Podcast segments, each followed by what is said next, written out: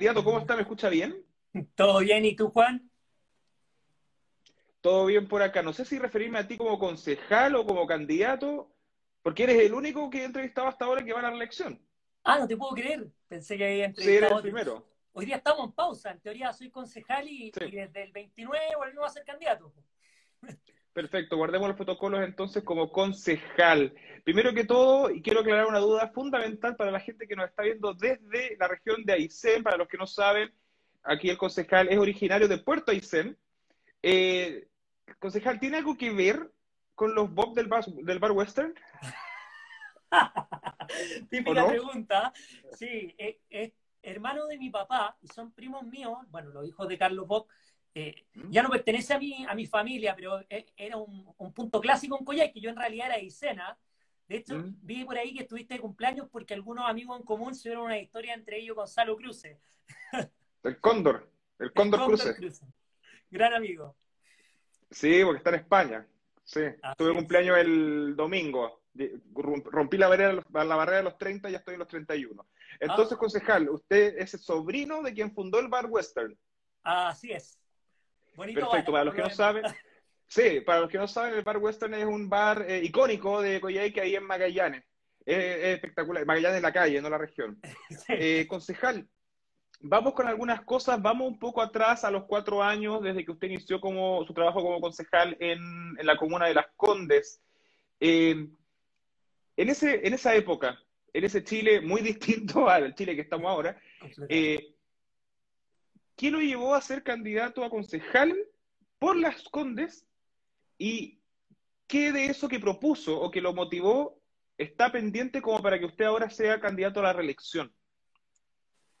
Mira, muchas, muchas cosas, yo creo. Eh, primero que todo, yo, llegué a ser concejal porque eh, me involucré mucho en terreno con la comuna. Viví, he vivido en cuatro barrios en Las Condes. ¿ya? Yo, yo llegué como, como buen aicenino a, a, vivir donde algún pariente, que, en el caso de algunos otros llegan directamente a, estudiar a regiones, perdón, a, Santiago, yo fui uno de los que llegó a estudiar acá, eh, llegué a la casa de una tía en, cerca del metro Colón, y así me iba moviendo por varios barrios de Las Condes.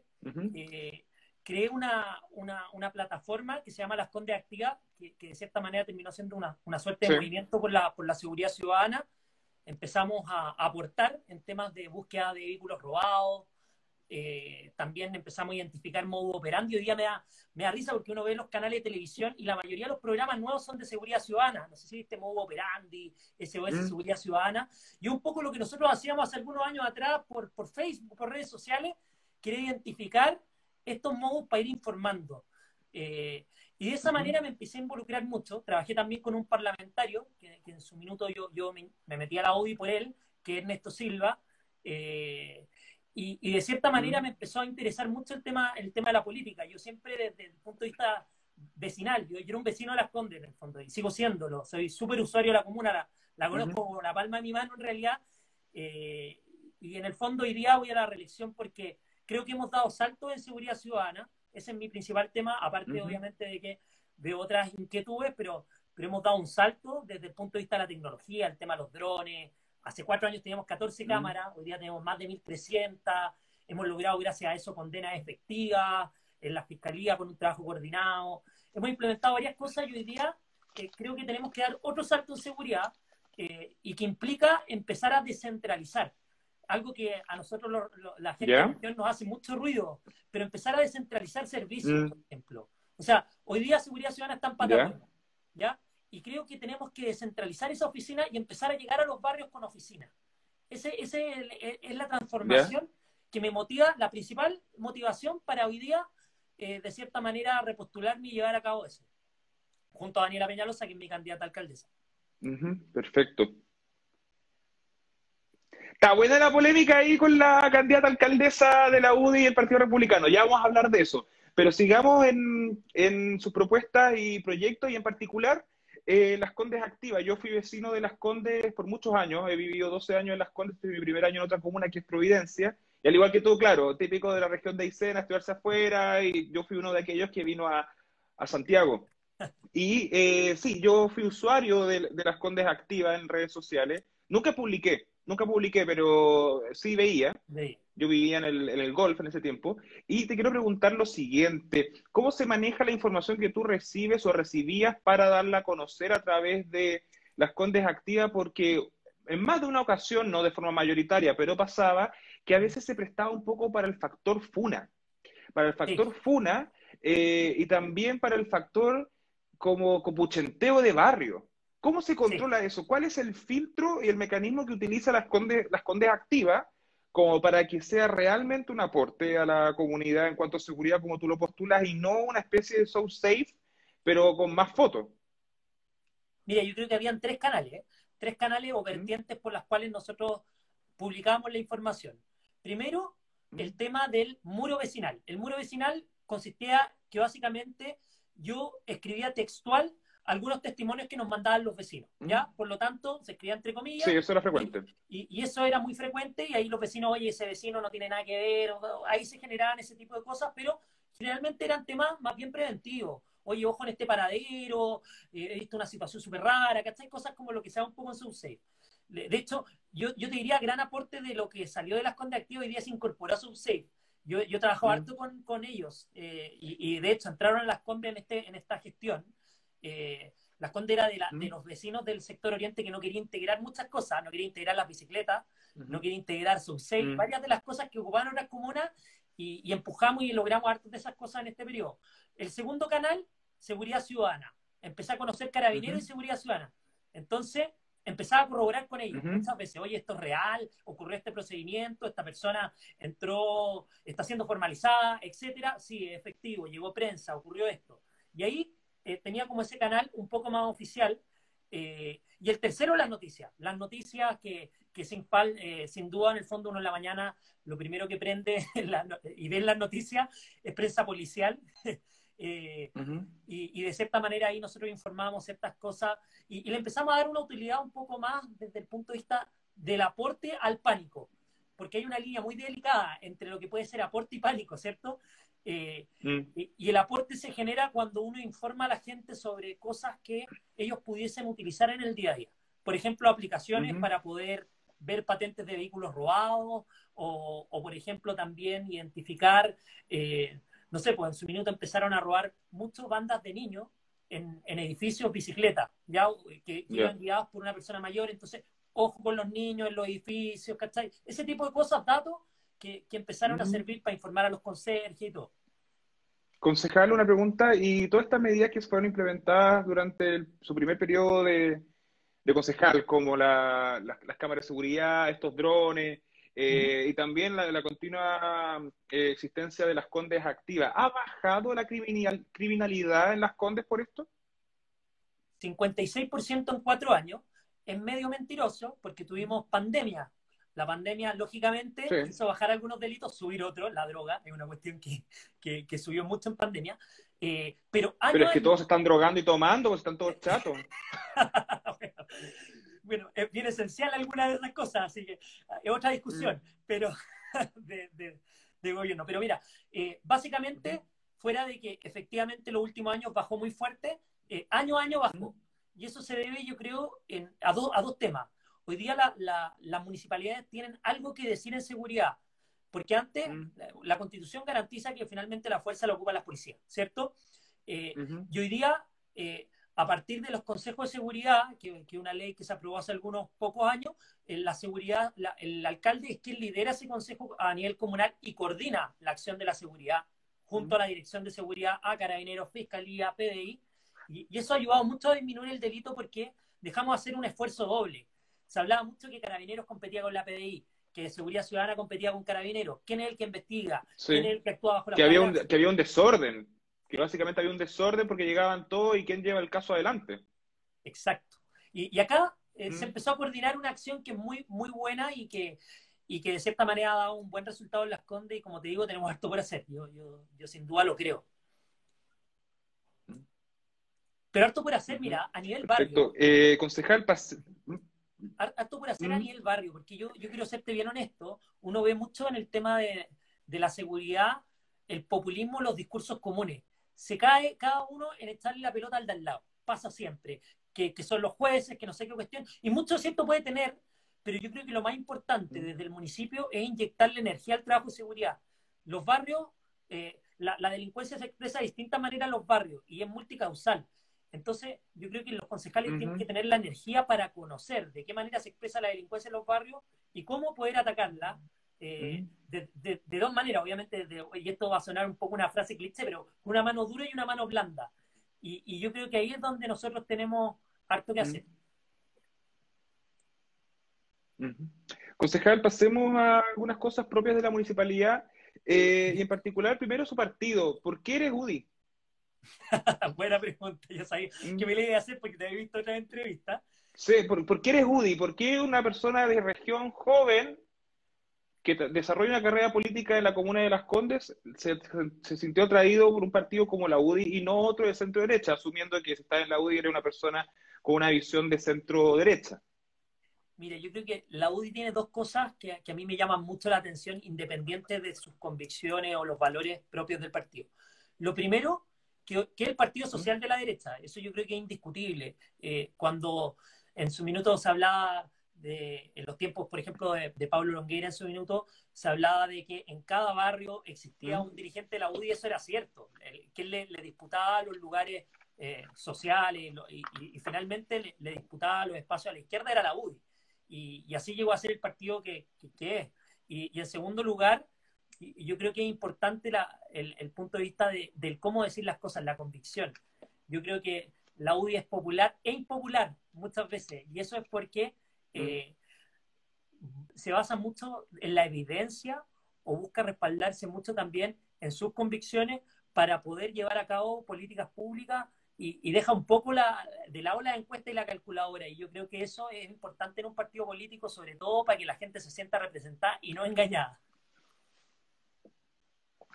Mm, perfecto. Y en cuanto al factor eh, engaño, por ejemplo, que tú mencionas, hay una polémica en torno a la Municipalidad de Las Condes en los últimos meses en relación a las horas extra.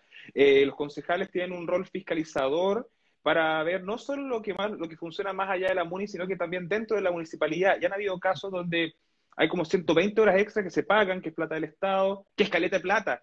Eh, yo le quiero preguntar, concejal, ¿han fiscalizado eso y de realizar dichas horas extra, en qué? Porque es harto.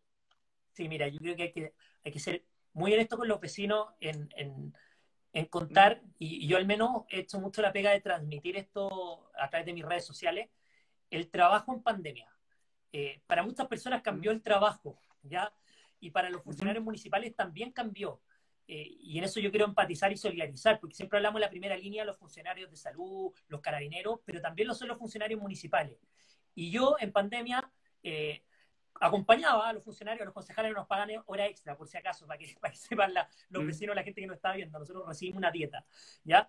Eh, pero, pero muchas veces acompañé a entregar los almuerzos y las comidas solidarias y, si vemos el trabajo, por ejemplo, en pandemia, eh, durante ese tiempo, el trabajo se iniciaba muy temprano y terminaba muy tarde, y era de lunes a domingo. Nosotros entregamos cerca de 3.000 alimentos diarios, ¿ya? En la noche.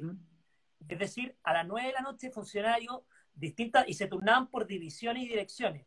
Entregaban alimentos, eh, y eso los vecinos son, son eh, han visto en, terreno ese trabajo. O sea, no, no es algo que, algo que yo les esté vendiendo a través de este live, sino que eh, efectivamente esas horas se cumplen. Eh, ahora yo creo que sí hay un tema a nivel municipal general con el tema de, la, de las horas extra, porque, porque muchas veces estas horas son planas y ahí es donde hay algo que fiscalizar y algo que ver, porque, porque no es normal que hayan horas planas, ¿cierto? O sea, en el fondo si uno hace hora extra, eh, será de acuerdo a la particularidad del trabajo, ¿cierto? Y ahí es donde nosotros hemos eh, puesto el ojo en fiscalizar y, revisar este tema. Pero, pero desde el punto de vista, 100% eh, la Municipalidad La Esconde, yo a los funcionarios los defiendo porque los veo en terreno trabajando y, te, voy a contar una, una, infidencia, pero el alcalde tiene un grupo con los funcionarios que se llama 24-7. que, que mm. eh, en el fondo, si ve un grifo abierto a las 4 de la mañana, escribe y ese grifo tiene que estar cerrado antes de las 8 de la mañana. Y así funciona. Y, el Twitter de la municipalidad funciona así también. O sea, hay turno y hay mucho trabajo. Perfecto.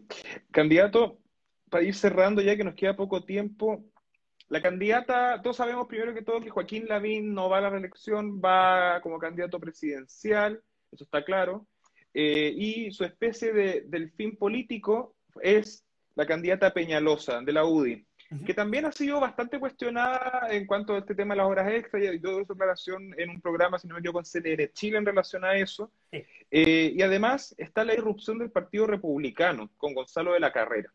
¿Ya? Eh, ¿Cómo ves eh, la competencia entre Peñalosa y de la carrera?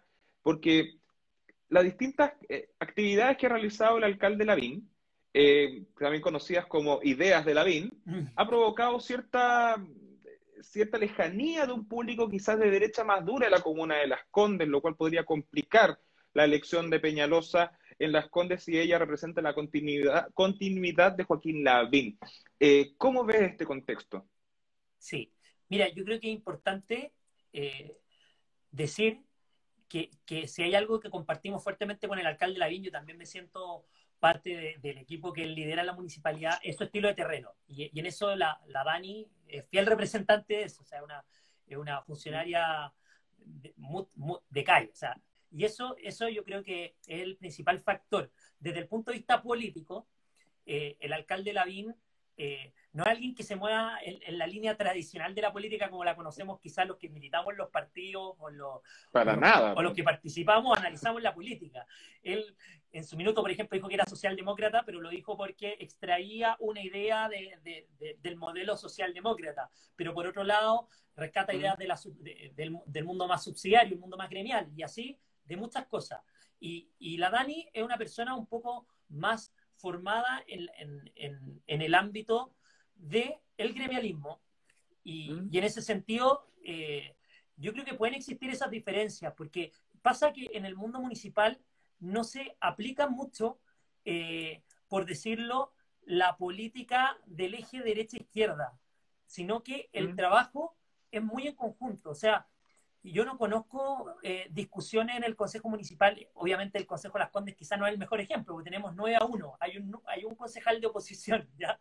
Pero, pero en general no se, dan las discusiones que se dan en el Congreso, porque es, un trabajo mucho más despolitizado, ¿ya? Y, en ese sentido yo creo que Daniela representa bien el estilo del alcalde Lavín en cuanto a la gestión. Eh, mm. y, y, creo sin duda que lo que va a pasar es que va a ser la próxima alcaldesa, creo que el Partido Republicano eh, si bien tiene eh, buenos candidatos, he visto algunos candidatos que han hecho terreno y han levantado temas relevantes, eh, yo creo que Gonzalo La Carrera tampoco representa al 100% el Partido Republicano. De hecho, dice, soy el más liberal de los republicanos. es una... la cara fue notable, sí.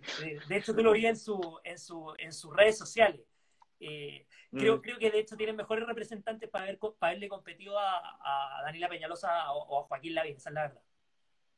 Perfecto. O sea, podríamos inferir, dada la historia que tú contaste un poco de Peñarosa, que Peñarosa podría ser un poco más UDI que Joaquín Lavín. Es más UDI, completamente. O sea, la, de hecho, la, la, Dani fue una de las personas que trabajó por el, por el, en el plebiscito por el rechazo. Eh, y Joaquín Lavín trabajó por el apruebo. De hecho, hizo una franja propia porque no, no tenía minutos para poder, para poder transmitir su idea en torno a la prueba. Entonces, pero, pero esa, esas diferencias eh, tienen más que ver con una forma y no con un fondo. Eh, creo que, que Lavín tiene formas distintas a las que eh, tenemos quizá eh, personas que estamos en el ámbito hoy, día más ligado a las ideas gremiales, independiente de que Joaquín Lavín es gremial. y en ese sentido, por ejemplo, creo que hoy día en, lo que es la discusión constitucional tenemos muchos muchos puntos de encuentro y, y, creemos en un Chile donde, donde tenemos que salir a proponer. Yo siempre hablo de que las ideas no se defienden, se trabajan. y, en ese sentido creo que tenemos que hacer mucho trabajo. Concejal Bob de las Condes, UDI, a la reelección. Muchas gracias por su tiempo y disponibilidad. Oye, te pasaste. Muchas gracias por la, conversación. Te, felicito por este espacio. Y bueno. Gracias. Eh, es bien intenso. Te he visto como con tres entrevistas diarias, así que. Más o menos. A veces me canso, pero lo paso bien. Es verdad. Es verdad. Hasta, luego, concejal. Muchas gracias. Éxito. Que te bien. Suerte. Chao,